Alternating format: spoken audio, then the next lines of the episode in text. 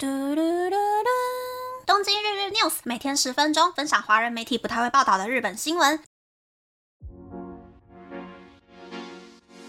欢迎来到东京日日 news，我是可露米。前情提要：昨天的最后谈到了我买了很不粘的平底锅，跟怎么样保养平底锅的故事。有朋友问我是用德国什么牌子的锅子，答案应该是 WNF。完美幅二十四寸的 Paloma Duro Premium Fry Pan。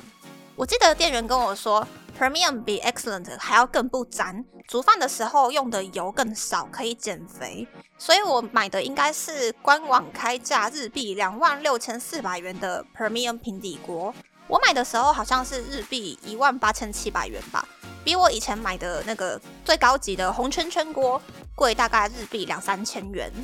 但是呢，我刚刚在台湾的网站找了很久，想要找中文商品名是什么，但是都没有找到，只有看到好像特例家品有在卖这个锅子，售价是台币七千六百八十元，优惠价是台币五千七百八十元，还是好贵。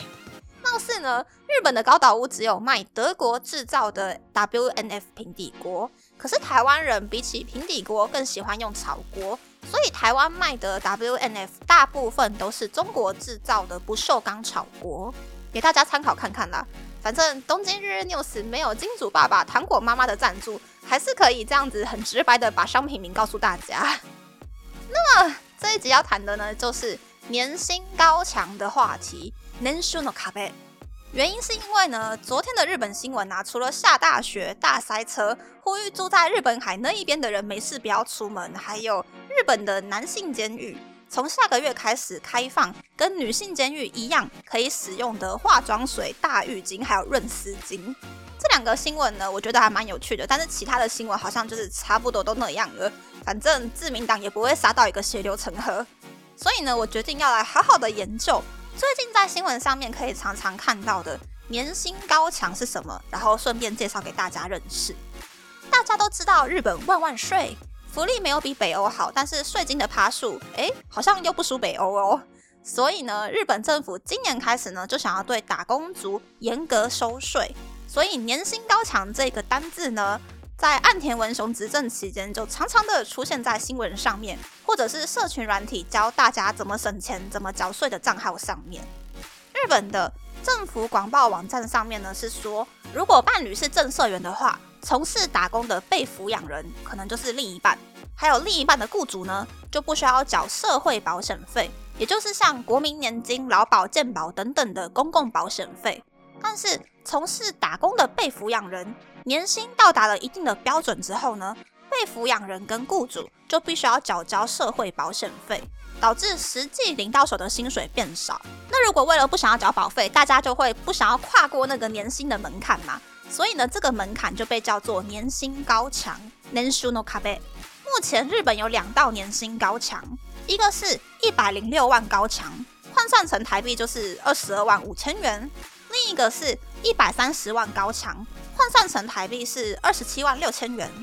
在同一间公司工作超过两个月，而且不是学生的人，如果是在员工超过一百人的公司，每周工作二十个小时以上，而且年薪又超过日币一百零六万元，又或是在员工小于一百人的公司，年薪超过日币一百三十万元的话，员工除了原本就要缴的住民税还有所得税之外呢？员工跟公司还要一起缴交劳保、健保等等的公共保险费，但是呢，从今年十月开始，这个一百人的标准呢就被下修到五十个人。举个例子，如果被抚养人的月薪呢是日币十一万元，年薪就是日币一百三十一万元，刚刚好跨过了一百三十万高墙，在税制上面呢就不再被认定为是伴侣的被抚养人，每年必须要独立缴税。要缴大概日币七万五千元的健保费，还有日币十二万元的劳保费，也就是实际领到手的年薪呢，就少了二十万哦。虽然日本政府表示增加缴费人口呢，是为了可以让更多的人享受到社会保险，有退休金可以领，而且符合许多严格标准还有规定的公司，在一定的期间之内也可以领到政府发放的补助金，但是。辅助金只是一时的，许多公司为了不想要缴那么多钱，可能就会缩减员工的出勤时间，而且故意压低员工的年薪，以确保将来不用付那么多的人事费用。这就会导致，假设一间超市必须要有五十个员工才可以维持营运，可是因为员工的出勤时间变少了嘛，所以将来可能就必须要请到八十名员工才可以维持营运，这就会让日本缺员工的症状越来越严重。以从事打工的被抚养人的角度来看呢，日本的物价涨个不停，可是年薪高强的这个薪资标准却没有变更。但是缴费条件变得严苛，那就会变成家庭的可支配预算会实质性的减少，小康的家庭可能就会越变越少。以外界的角度来看呢，日本政府十月份更改年薪高墙规定的原因，是为了要避免社会保险破产。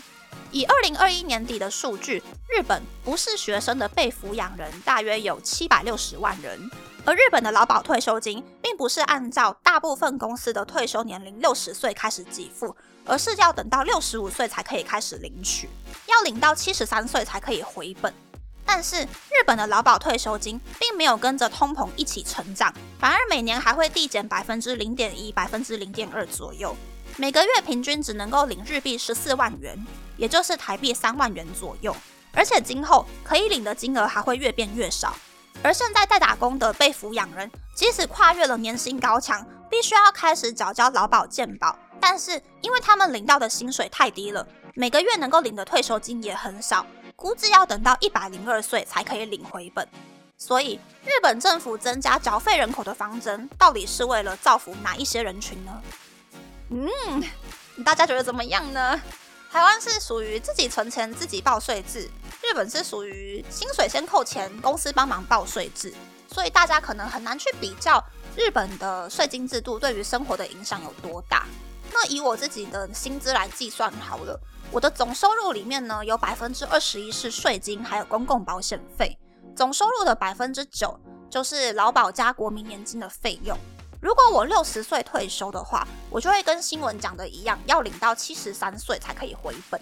虽然日本的年金网站说，如果盯到六十六到七十五岁才领年金的话，每一个月可以多领一些钱，甚至可以多领百分之二十八，但是。不论是从几岁开始领，也都必须要领超过七十三岁才会开始回本，而且领的本金并不会随着通膨增加嘛，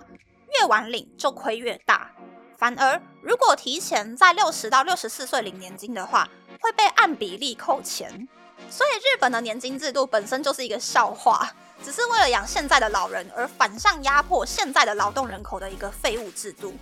这个时候就会有人想说。啊，日本的年金可以跟台湾一样一次领光光吗？嗯，答案是不行的，一次最多只可以领五年份的年金，而且后生年金是收入，每年领超过一定的金额就必须要缴税。那我就是不管几岁领都一定要缴税的那种人。所以呢，如果我想要对抗通膨，早一步回本的话呢，也许在六十八岁一次领五年份的年金呢是比较不亏的做法。那这次的分享就到这边，不知道大家喜不喜欢这样的节目呢？欢迎大家留言和我分享你的想法。喜欢这个节目的朋友，可以在 Apple、Spotify、s o n、KKBox、First Story、Mixer Box 等 Podcast 平台和 YouTube 订阅《东京日日 News》，多多按赞、评分，或是在 s o n 想要赞助这个节目，还可以在 Instagram 追踪《东京日日 News》Day Day 偷偷的账号哦。拜拜。